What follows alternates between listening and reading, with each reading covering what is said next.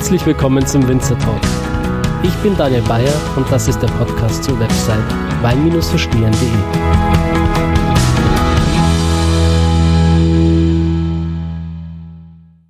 Willkommen zurück zum zweiten Teil der Piwi-Episode mit Martin Dating. Ja, Martin ist Sensorikexperte, Autor, Winzer und Speaker und er ist als Berater, Dozent und Weinkenner international unterwegs und setzt sich stark für nachhaltigen und umweltfreundlichen Weinbau ein. Ja, und genau darum soll es auch heute wieder gehen. Wir knüpfen nämlich thematisch an die erste Folge an, die vor knapp zwei Wochen erschienen ist und gehen darauf ein, welche Zukunft Piwi-Sorten unter anderem in Frankreich haben. Außerdem erzählt uns Martin, ob Piwis das Zeug haben, große Weine zu erzeugen und wie viel Prozent des Weinbaus Piwi-Sorten überhaupt ausmachen sollten. Ja, und bevor es jetzt gleich mit diesem Gespräch losgeht und wir eintauchen, möchte ich dich ganz kurz daran erinnern, diesen Podcast auf Apple Podcast bzw. iTunes eine 5-Sterne-Bewertung und einen Kommentar dazulassen, wenn dir gefällt, was du hier hörst. Diese Bewertungen sind nämlich extrem wichtig, um mehr Zuhörer zu erreichen und somit das Thema Wein voranzubringen. Denn ich glaube, mit den Inhalten auf diesem Podcast senden wir die richtige Message. Und es wäre wirklich schade, wenn diese da draußen nicht gehört wird. Lass also jetzt gerne deine Bewertung bzw. deinen Kommentar da und teile die Folge auf Social Media mit deinen Freunden, Kollegen oder deiner Familie, wenn auch du findest, dass Piwi-Sorten insgesamt mehr Aufmerksamkeit verdient haben. Ja, vielen Dank für deinen Support und jetzt wünsche ich dir ganz viel Spaß mit dem zweiten Teil des Piwi Spezials.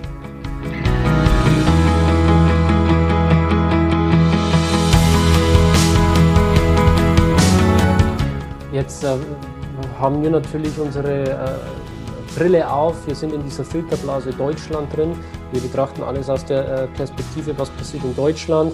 Ja. Ähm, ich weiß jetzt nicht, was in Frankreich zum Beispiel, äh, äh, wie, wie da der Stand ist, ob da Piwi-Sorten jetzt trotz der gesetzlichen Lage wieder so einen kleinen Auftrieb haben, ob das ein Thema dort ist oder auch in der Schweiz.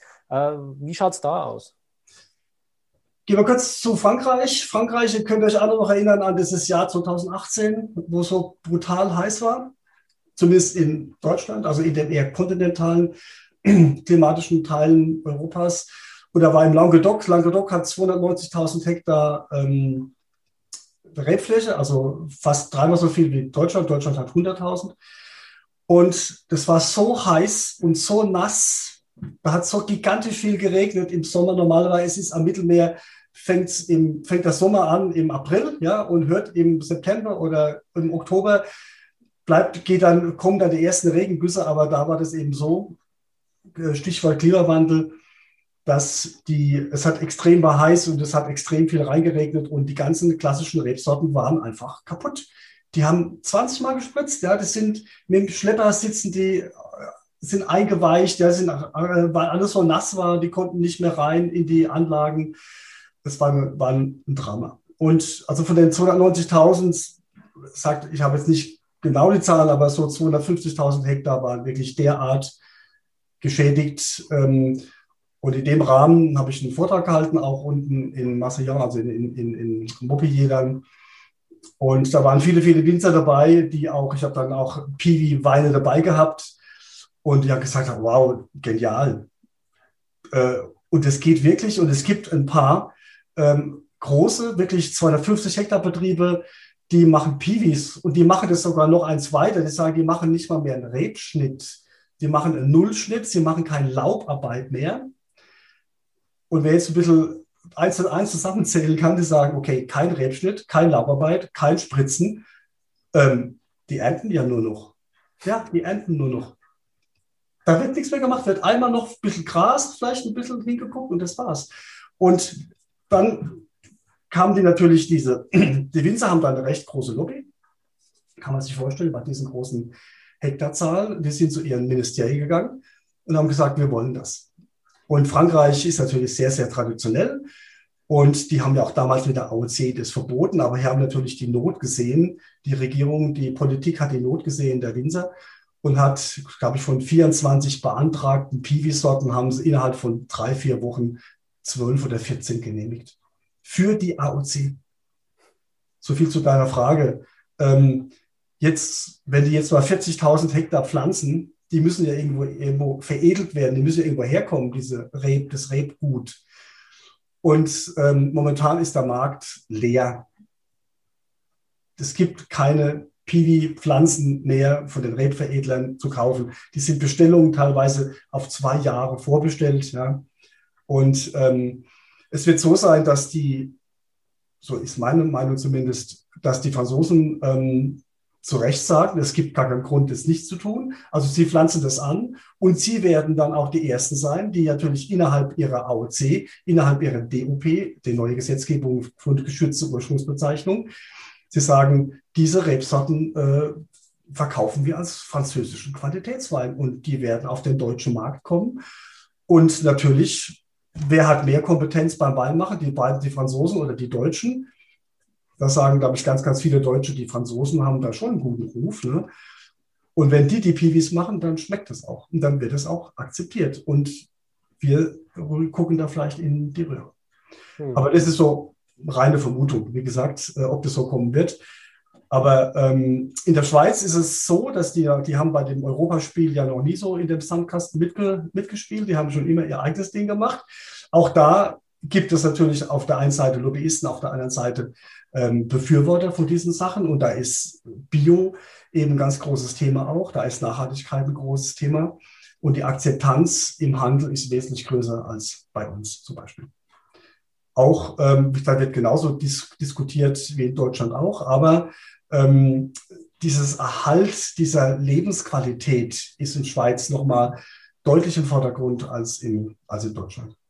Mhm. Und ich denke, dieses Bewusstsein von, ich, ich nenne es mal ganz nach Weinart Terroir, sein Terroir nicht zu vergiften, seine Herkunft nicht zu vergiften, dass er dieses, dieses, diese Fürsorge von seinen Weinbergen und dass man da gerne hingeht, dass man da keine Angst haben muss, mit, dass man da nicht mit Schutzanzug reingehen muss, sondern dass man da, gut, Kupfer ist es, kann man jetzt nicht löffeln, ja, aber es ist für Menschen nicht giftig, aber es ist halt minimiert. Deswegen gibt es keinen Grund, es nicht zu tun.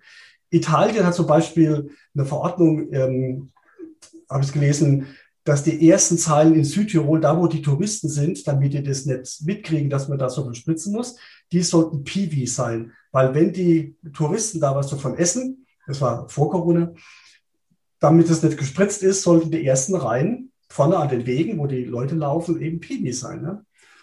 Und alles andere kann dann wieder normal sein. Das heißt, okay, nicht ganz konsequent gedacht, aber da hat sich einer Gedanken gemacht, ja. Und deshalb kommen so viele, viele kleine Puzzleteile zusammen, wo ich denke, äh, eigentlich will man es ja und eigentlich findet man es ja auch ganz gut. Und aber ja, der große Durchbruch ist es leider noch nicht. Mhm. Genau. Ja. das, das, ist natürlich dann die nächste Frage, oder? Wenn jetzt dann immer mehr Leute auf diesen Piwi-Zug aufspringen, muss ja. man sich wahrscheinlich auch irgendwann äh, die Frage stellen, wie viel Piwi wollen wir? Sind es äh, 20, 40, 60, 80 Prozent oder vielleicht äh, sehr, sehr extrem und jemand sagt, wir wollen nur noch Piwi. Ich glaube, das, also meine persönliche Meinung ist, es äh, geht überhaupt nicht, dass man komplett auf Piwi umstellt, denn äh, die großen Weine dieser Welt, das werden wahrscheinlich immer noch die Burgunder sein, die Pinot Noirs, die Rieslinge äh, aus dem Rheingau von der Mosel oder sei es äh, der Chardonnay aus dem Chablis, ähm, Bordeaux, Cabernet, Merlot. Äh, ja, wir, wir sprechen von diesen drei, vier Prozent der Weine, die wirklich diese, diese Blockbuster sind, diese, diese unübertrefflichen äh, Weine. Aber was ist mit diesen ganzen anderen 90 Prozent der Weine, wo man sagt, das sind Weine, die sind dafür gemacht, innerhalb von ein bis zwei Jahren getrunken zu werden. Ähm, äh, leichte, beschwingte Weine, Weine, die Spaß machen, die ähm, auch ja, in größeren Mengen erzeugt werden, das kann man ja ruhig so sagen, ja, ein, ein, ein Gutswein, ein Ortswein und so weiter, das sind natürlich auch ganz andere Erträge, die da gefahren werden. Wäre es dann nicht besser, da wirklich dann konsequent irgendwie auf Piwi zu setzen? Also du sprichst so zwei Dinge an, ähm, was jetzt auch wieder Novellierung des neuen Gesetzes ist. Ich denke, auch in Deutschland soll ja jetzt diese Qualitäten nach Herkünften, nach geschützter Ursprungsbezeichnung werden. Und, ähm, und ich denke, diese ähm, 80 Prozent, so ist es auch vorgesehen, dass 80 Prozent der Weine eben einfach gut sind, die kann man trinken, die haben keinen großen Anspruch, das ist für jeden Tag diese GGA, geschützte geografische Angabe. Ähm, die kommen halt aus der Pfalz oder aus Rheinhessen oder aus, äh, aus Baden oder wo auch immer her. Gutes, gut, gut gemachter Wein, gutes Handwerk, alles gut. Aber dann gibt es eben diese GU, diese geschützte Ursprungsbezeichnung für diese Top-Lagen. Und ich denke, da wird es noch, und du hast jetzt den Rahmen, 100 Jahre hast du jetzt benannt. Das ist noch nicht so lange her. Diese AOC in, Frankreich ist noch nicht so lange. Und ähm, dies, in, in 100 Jahren könnte es wirklich sein, dass keiner mehr von Spätburgunder redet oder keiner mehr von Chardonnay oder wie auch immer, sondern in 100 Jahren könnte man vielleicht dahin sein, dass man von Sauvignon Blanc, von Cabernet Blanc, von ähm, wie auch immer redet, was es für große Weine gibt, aus selbstverständlich dann Piwis, weil da werden sich wahrscheinlich die Leute fragen, wie konnten wir vor 100 Jahren mit Kupfer, mit Pestiziden, wie konnten wir das machen? Waren wir wahnsinnig? Wir haben unsere Erde kaputt gemacht. Geht's noch? Äh, wir hatten das damals, also wer hat da nicht die Hosen angehabt, zu sagen, jetzt hören wir auf mit dem, mit dem ganzen Kram und machen dieses konsequent. Aber es geht uns anscheinend noch nicht schlecht genug. Ähm, die Böden sind anscheinend noch nicht ähm, kaputt genug, um da wirklich jetzt seitens der Politik sagen zu müssen, da müssen wir jetzt konsequent eben einen Riegel vorschieben und sagen, das geht nicht. Also ich denke, ähm, wenn wir uns in 100 Jahren wieder treffen, Daniel, ich hoffe vorher, dann sagen wir, hast du schon den letzten Cabernet Blanc getrunken? Da war es so geil von dem, dem und anderen her mit der Lage, immer in Verbindung mit, mit der Lage. Und ich glaube, da, diese Kombination finde ich grandios, was die HDU macht, ja nicht unbedingt so die tollen Sachen immer, aber ähm, diese Verordnung auch für Deutschland und Österreich und diese Lagen wieder in den Vordergrund zu schieben und diese, weil der, die Lage gibt es nur einmal. Das ist absoluter USP. Ja? Und ob ich das jetzt mit Riesling mache oder mit Sauvignon Blanc oder mit, oder mit, mit Cabernet Blanc oder wie auch immer, ist dann vollkommen egal. Und ich denke, dieses Lagenbewusstsein, diese Besonderheiten, nicht der Riesling ist die Besonderheit, sondern die Lage ist die Besonderheit. Und ich denke, wenn wir Deutsche jetzt anfangen zu sagen, oder anders gesagt, die Kollegen in Frankreich, die suchen sich die Sorten aus, um ihre Terroirs zu zeigen. Wir suchen uns die Herkünfte, also unsere Terroirs aus, um unsere Sorten zu zeigen. Und 2014 wurde auch eine tolle Studie veröffentlicht, die gesagt hat, dass alle Vitis vinifera-Sorten ungefähr 20 Prozent unterschiedlich, das heißt 80 Prozent die gleichen aromatischen Vorstufen haben. Und das gilt natürlich jetzt auch für die in der vierten Generation ähm, für die, für die Piwis. Und dass die Lage diejenige ist, also das Wetter, die Temperatur, die Sonne, die unterschiedliche Temperatur, also maximal, Minimaltemperaturen, die UV-Strahlung, die Wärme, alles das, die Verteilung, äh, die Exposition zur Sonne, dass das die Dinge sind, die einen Wein zum Wein machen. Und zwar so, wie er so schmeckt. Und dass die Rebe nur 20 Prozent ausmacht. Und ich denke, mit diesen Erkenntnissen, was und das wird ja nicht mehr, äh, nicht weniger diese Erkenntnisse, sondern es wird ja immer mehr pro Piwi argumentiert. Obwohl man vielleicht ein anderes Ergebnis gerne gehabt hätte für die alten Sorten, aber es wird ja immer mehr eigentlich davon geredet, ähm, dass es eigentlich noch immer weniger Gründe gibt, ein Piwi zu pflanzen. Ja. Also große Weine in 100 Jahren sehe ich so zumindest. Und fürs Volk, für die Gesunderhaltung des Volkes, tolle Geschichte. 80 Prozent lecker weiche, sagt man bei uns. hast, du, hast du schon gereifte Piwis getrunken? Ähm, ja, wir haben, oder ich habe damals, wir haben angefangen vor zehn Jahren den Piwi-Weinpreis ins Leben zu rufen. Ähm, mit Piwi International, also eine Vereinigung von Winzern, die ähm, eben Piwis anpflanzen.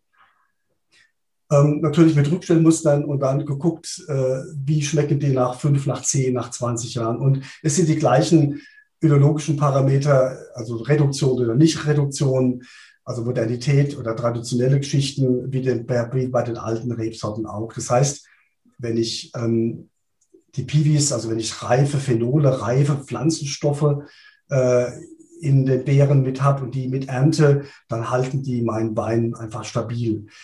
Das gleiche gilt ähm, eben auch ja, für, für Aromen, ähm, die eben nicht gemacht werden im Sinne von mit Reinzuchthefe und sehr auf Frucht betont, jetzt im Stahltank, sondern wenn es Nervosoprenoide sind, also die aufgrund von Wärme entstehen oder von UV-Strahlung entstehen, ob das Terpene sind, ob das Thiode sind, die aufgrund des Klimas entstehen in der Beere oder aktiviert werden in der Beere, ähm, dann kann man ganz klar sagen, dass die, ähm, dass die, ja, die Langlebigkeit gigantisch toll ist, ja, und genauso variantenreich wie bei den alten Rebsorten auch. Also es gibt jetzt 15 Jahre alten ähm, äh, ähm, Marial Foch zum Beispiel aus dem Elsass, grandios im Holz ausgebaut, voller Rotwein. Gibt tolle Weine aus der Schweiz, die machen das schon viel länger her. Anders, aber einfach, ja, mir fehlt ja manchmal auch die Worte zu sagen. Es gibt keinen Grund, einfach wirklich faszinierend lebendige Weine, ja. Wo du damals schon weißt, ohne Gift, ohne irgendwas gemacht. Ja. Und da gibt es so ein paar Leute wie ähm, Valentin Plattner, um einfach mal so ein paar Leute zu sagen, oder auch Fredi Strasser, die so Pioniere, die das machen. Die haben auch tolle Bücher geschrieben, ähm, pilzresistente Traubensorten zum Beispiel, also kann man auch alles nachlesen. Finde ich eine gute Geschichte. Ja, genau, zum Beispiel. ja, genau. die Friedrichstraße. So eine kleine Bibel, aber der hat auch sich überzeugen lassen nach und nach. Der hat es auch nicht von jetzt auf nachher gemacht. Und der kam auch in einen kleinen Ort und war da natürlich der Pionier und wurde blöd angeguckt und hat einen Vogel gezeigt gekriegt und war aber voll, voll überzeugt und hat gesagt, wenn ich diesen natürlichen Weg gehe, dann geht es wunderbar mit diesen Piwis. Ja? Ich kann natürlich auch hochmoderne Sachen machen. Es gibt auch in Deutschland viele, viele Winzer, die extrem fruchtbetonte Piwis machen. Mhm. Das ist nicht besser und nicht schlechter. Es ist beides machbar. Und entsprechend eben haltbar oder weniger haltbar. Mhm. Du kannst Massen produzieren, du kannst höchste Qualitäten produzieren und überhaupt kein Problem. Also ich bin der Meinung, man kann aus jeder Rebsorte hochwertigsten Wein machen. Und dass Petrus eben auch Merlot produziert, 100% Merlot ist und Merlot du an jeder Ecke in, in Back-in-Box kriegst für kleines Geld, also kann es nicht an der Rebsorte liegen, sondern es geht die Philosophie, die gemacht wird, Erntemenge, alles das und Art der Vinifikation, das macht große Weine aus. Ja. Und ob ich die stresse, ob ich die mineralisch dünge oder ob ich einen lebendigen Boden habe, das ist der Grund, warum ich guten Wein machen kann, aber nicht die Rebsorte alleine. Das ist, das ist das Terroir. Ähm, ich habe gestern beispielsweise erst wieder ähm, den Film äh, Somme angeschaut. Ich weiß nicht, ob du den kennst. Äh, schöner Film, das war, war der dritte Teil und äh, das war herrlich mit anzuschauen. Da, ähm, Fred Dame und äh, wie sie alle heißen, haben da ein Tasting gemacht und äh, waren da völlig äh, perplex, weil sie gesagt haben, große Burgunder, die können eigentlich nur aus Burgund kommen. Und dann haben sie da äh, aus Kalifornien auf einmal in einer Blindverkostung Pinot Noirs entdeckt, wo sie gesagt haben, das ist äh, so großes Kino. Äh, jetzt glauben wir, dass äh, große Burgunder beispielsweise auch aus anderen Ländern kommen können. Ja, klar. Und da sieht man mal wieder, wie, wie krass dieser Einfluss des Terroirs ist, auch auf die Sorte. Ist doch, ist doch eine wunderschöne, es nimmt extrem viel Stress raus, ja, den besten Wein zu machen, sondern das Terroir in die Flasche zu kriegen. Und das gibt es Methoden. Ich mache das ja auch mit vielen, vielen Winzern, die sagen, ich habe jetzt 50 Jahre fruchtigen Wein gemacht, ich will jetzt meine, meine, mit meinen Rebsorten hier mein Terroir reinkriegen. Und das kann die, können die Amerikaner natürlich in Kalifornien genauso wie in Neuseeland, wie, und das ist doch dieses unvergleichbar Schöne, dass wir derart Vielfalt haben, mit einer Rebsorte ganz, ganz, ganz viele unterschiedliche Weine machen können. In der Pfalz gibt es den Werbespruch, Riesling ist Riesling ist Unsinn. Also offiziell, das habe ich nicht erfunden, ne? das könnte auch von, von mir sein. Schade, dass ich es nicht erfunden habe, aber das ist, zeigt doch genau diese Vielfalt aufgrund von Herkunft. Ja? Also jeder Mensch, jeder Winzer hat eine, oder Winzerin hat eine andere Idee und sie kann ihr Terroir unterschiedlich interpretieren. Und wenn man lang gemeinsam Wein trinkt und darüber spricht, ist doch eine tolle philosophische Frage auch. Ja? Mhm. Und das geht mit Piwis genauso. Vielleicht sogar noch ein bisschen besser. Ist mittlerweile fast meine Meinung. Ja. Also es ist viel schwieriger, ein Pinot zu machen, als einen ähm, großen, schweren Macher Frucht zum Beispiel. Gibt es jetzt bei diesen äh, Piwi-Sorten schon eine Sorte, wo du sagst, die hat das Potenzial, so wie jetzt beispielsweise der Riesling oder, oder Pinot Noir, äh, wirklich eine große Sorte auch zu sein, die gewisse Eigenschaften hat, die sie, die sie besonders äh, in den Vordergrund stellt? Ähm, also ich denke, man kann, also was, was war so am Anfang war so der Regent, glaube ich, noch, ist noch viel bekannt. Ähm, der Regent hat, ist eher schwieriges Produkt, finde ich, ja, und ist Zweitgeneration, aber die entwickelt sich nach zehn Jahren super gut.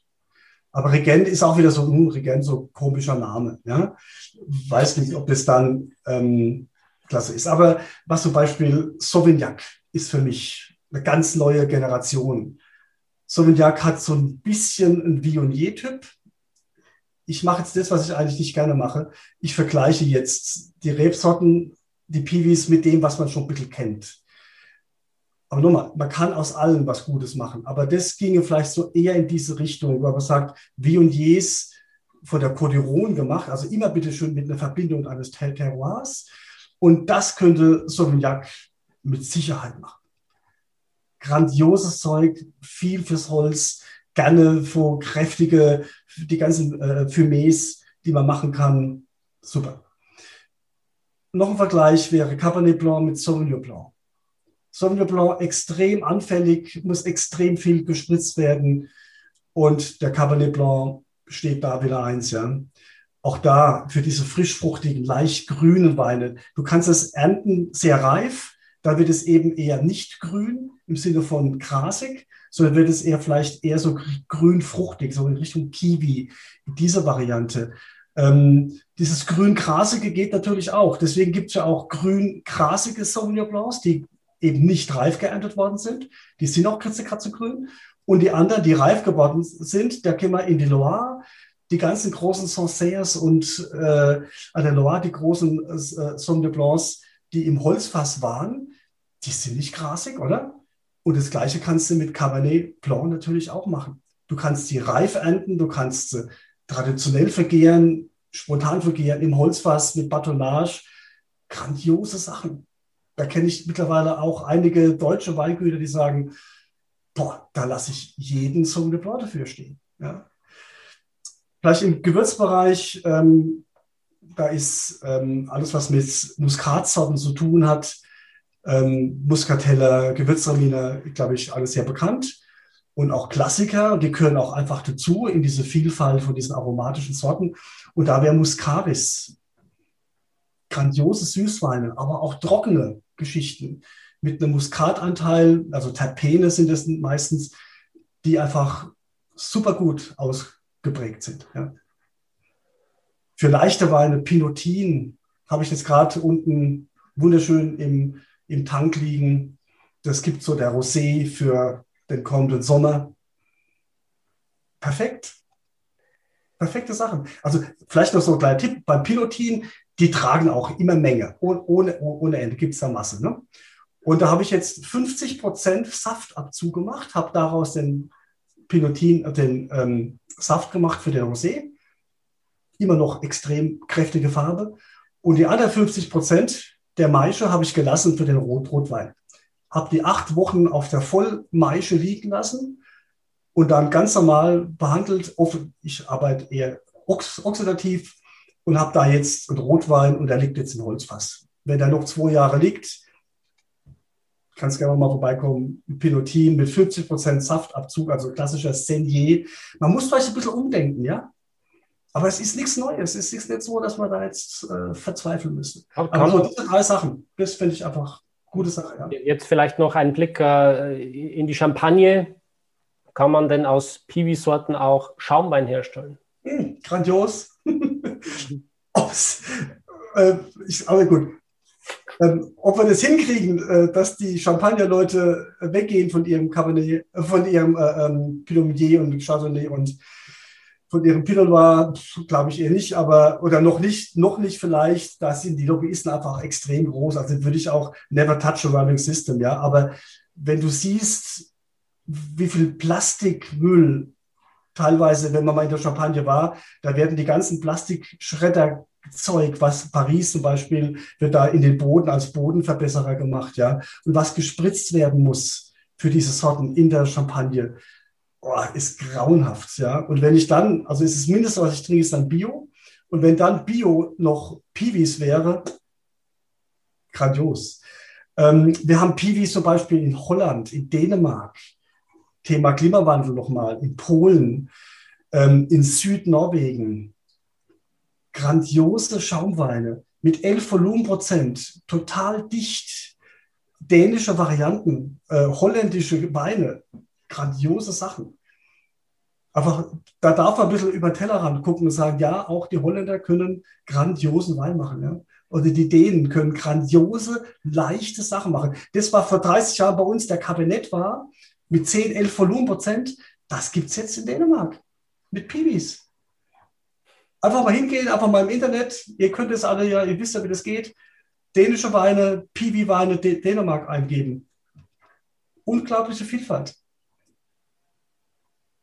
Und Alles. In, all, in allen Preissequenzen, von ganz oben bis ganz unten, ja, für jeden Tag und mit Terror, ohne Terror, ist ja momentan alles im Wandel.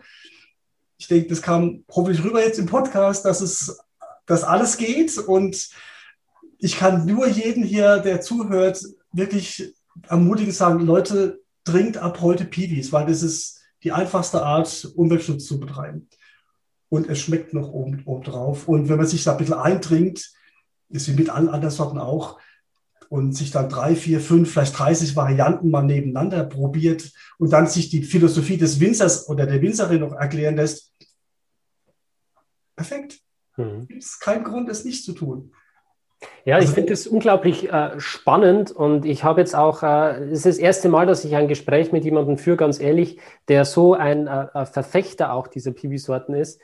Oftmals, wenn ich mich dann mit anderen Weinfreunden unterhalte und sage, ähm, wann, wann, hast du das letzte Mal so Piwi getrunken, hatte ich was äh, angesprochen, dann sagen die immer so, ah, Piwi, das äh, ja, das schmeckt doch nicht so. Äh, ich sehe da höchstens ein bisschen Potenzial so in Solaris und das war's dann. Also so der allgemeine O-Ton, der ist schon immer noch so sehr, sehr skeptisch.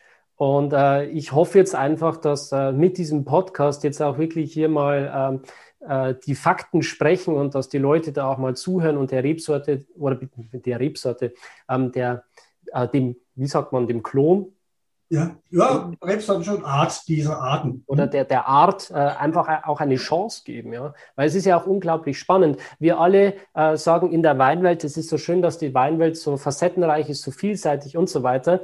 Aber ich finde, dann sollte man zumindest auch irgendwo das ganze Spektrum ausnutzen und nicht äh, dann irgendwo äh, stehen bleiben ähm, und äh, nur eine Art von Wein trinken oder bevorzugen. Ja, da gibt es ja tausend Varianten. Ist, ist, ist so das, das Schöne daran, dass man da sich da durchsüffeln kann, von oben und runter und leicht und schwer und mit und ohne Barrik und modern und traditionell ist eine gigantische Vielfalt. Und ähm, nochmal, ich habe als Berater, wenn ich dann eben dann Pflanzenschutz eben auch beraten muss und ich sehe, was da gespritzt wird, was die da fahren müssen und nee, das, sorry. Also natürlich, wenn ich jetzt diesen Nee, nichts natürlich. Es gibt keinen Wider, Widerspruch. Es, diese Weine, die sind mittlerweile so grandios.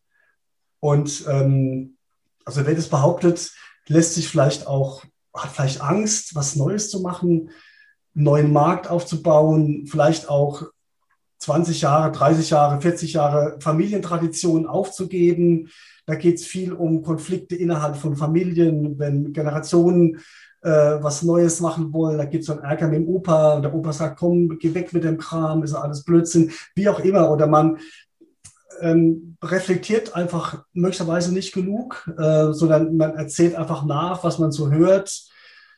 Wie gesagt, wir machen, ich mache halt Sensorik und ich mache Tests, ich mache harte Fakten und wir testen das seit vielen, vielen Jahren und es wird immer besser, keine Frage. Besser im Sinne von, ähm, es gibt genauso Handwerksfehler wie bei anderen auch, ja, und besser im Sinne von, die Winzer können besser mit umgehen, die Reben, Rehberge, die Weinberge sind, werden älter, auch mit dem älter werdender Reben steigt die Qualität, steigt der Mineralwert, steigt die zuckerfreien Extrakte. Man muss einfach mit allen Rebsorten muss man lernen, umzugehen, mit seinem Terroir umzugehen. Das gilt für Cabernet, das gilt für Pinot, das gilt eben auch für, ja, für die Piwis. Ja. Und ähm, genauso wie man eben auch diese Qualitätsstandard hat, dass wenig ernten wie in Burgund, 50 Hektoliter. Wenn ich das mit Piwis mache, ist das grandios. Ja? Warum soll das bei einem anders funktionieren als bei den anderen? Mhm. Und wenn es Probleme gibt, dann macht man halt einen Stammtisch, dann trifft man sich und dann sagt man, ey, ich habe da Probleme mit meinem, der macht jetzt so, wie ich will und hast eine Idee, dann muss man sich halt austauschen oder Leute fragen, die das wissen. Ja? Also ich denke, äh, man muss ja nicht alle Fehler nochmal machen, ja? wie bei den Alten auch, ja? mit den neuen Sachen. Jetzt, jetzt, hören viele da, jetzt, jetzt, hören da wahrscheinlich auch viele, viele Winzer zu und denken sich, naja, eigentlich hat ja der Martin recht, ich könnte es mal probieren. Ich habe da so ja. eine Rebfläche und äh, würde da gerne so eine Piwi-Sorte einfach mal ausprobieren. Ähm, Gäbe es jetzt, also wir gehen jetzt von deutschen Winzern aus oder auch österreichischen, gäbe es jetzt so eine, so eine Rebsorte, wo du empfehlen würdest, einfach mal damit anzufangen, zu starten, weil die besonders ähm, ähm, äh, ertragsreich ist oder schön zu bewirtschaften im Weingarten?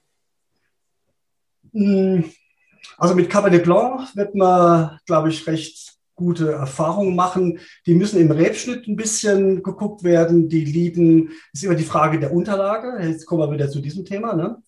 Ähm, SO4 wird da gerne benutzt. Man kann auch mit 5BB oder mit, mit, mit verschiedenen anderen Unterlagen da wunderschöne Ergebnisse machen.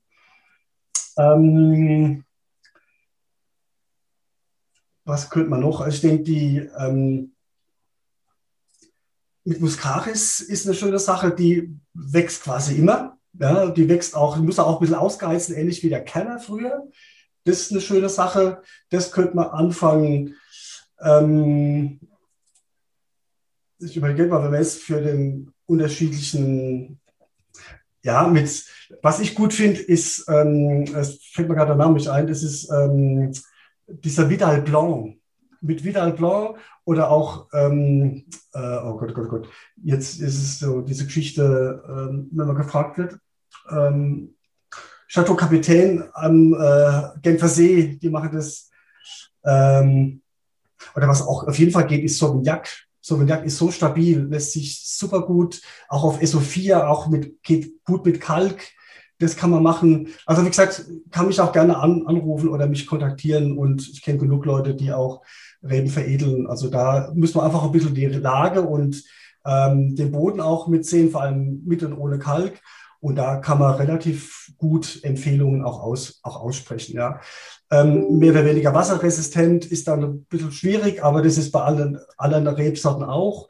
Das heißt, ähm, humusreiche Geschichten, also Stickstoff muss man im Blick haben. Aber wie gesagt, Cabernet Blanc, Sauvignac, ähm, Cabernet und die, die Muscaris, eine tolle Geschichte. Auch der Donau-Riesling zum Beispiel, eine Geschichte jetzt aus Österreich, geht super. Ja. Lässt sich, Namen. Wächst, wächst wie eine Eins, ja, und ist grandios. Ähm, mit, ähm, ähm, ähm, mir fällt gerade ein Name nicht an, ich überlege gerade Zeit, äh, aber gut, können wir gerne vielleicht auch nochmal, also wir können ja unter Piwi international kann man auch nochmal auf die, auf die Website gehen, da kann man sich auch nochmal informieren, was es da für, Rebs, für Rebsorten gibt. Ja. Wunderbar. Ja, dann äh, hoffe ich, dass die Winzer, wenn sie denn dann eine Rebsorte ausgesucht haben, auch das Rebmaterial bekommen, den Rebstock, äh, und dass es dann nicht ja. ausgebucht ist, wie du gesagt hast. Das, das ist, ist so, ja. Das, aber da muss man halt fragen, auch die Rebveredler können da genau sagen, was für welche Ecken mittlerweile bekannt sind. Die haben die meisten Erfahrungen auch vor Ort und ähm, ich arbeite mit Italienern zusammen, auch mit französischen Ko Kollegen, die ähm, Reben veredeln. In, in, in Colmar ist eine große ähm, Stelle und natürlich in der Pfalz hier gibt es ähm, Institute, die arbeiten seit vielen, vielen Jahren äh, experimentell mit diesen Sachen. Äh, Calatis Blanc eben fällt, fällt mir das ein, genau. Calatis Blanc ist so eine Rebsorte, die wächst auch in der fünften, fünften Generation. Also ähm, in Siebelingen ist es oder in Freiburg oder es gibt viele, viele Stellen, die sich da eben auch sehr kompetent äh, zeigen, gar keine Frage. Ja. Und in der Schweiz, Valentin Blattner, einer der großen, die das machen. Ja. Wunderbar, Martin. Gibt es eine Frage, die ich ausgelassen habe? Irgendwas, äh, wo du sagst, das wäre eigentlich noch, eigentlich noch wichtig äh, im Kontext Kiwi?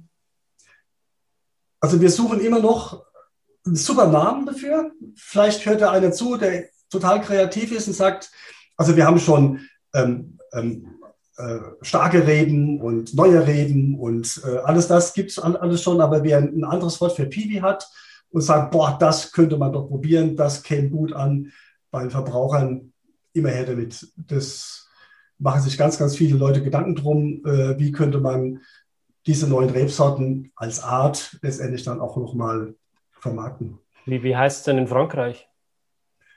Ja, ähm, Resistance in, in, das erinnert natürlich an diese Geschichte im Zweiten Weltkrieg.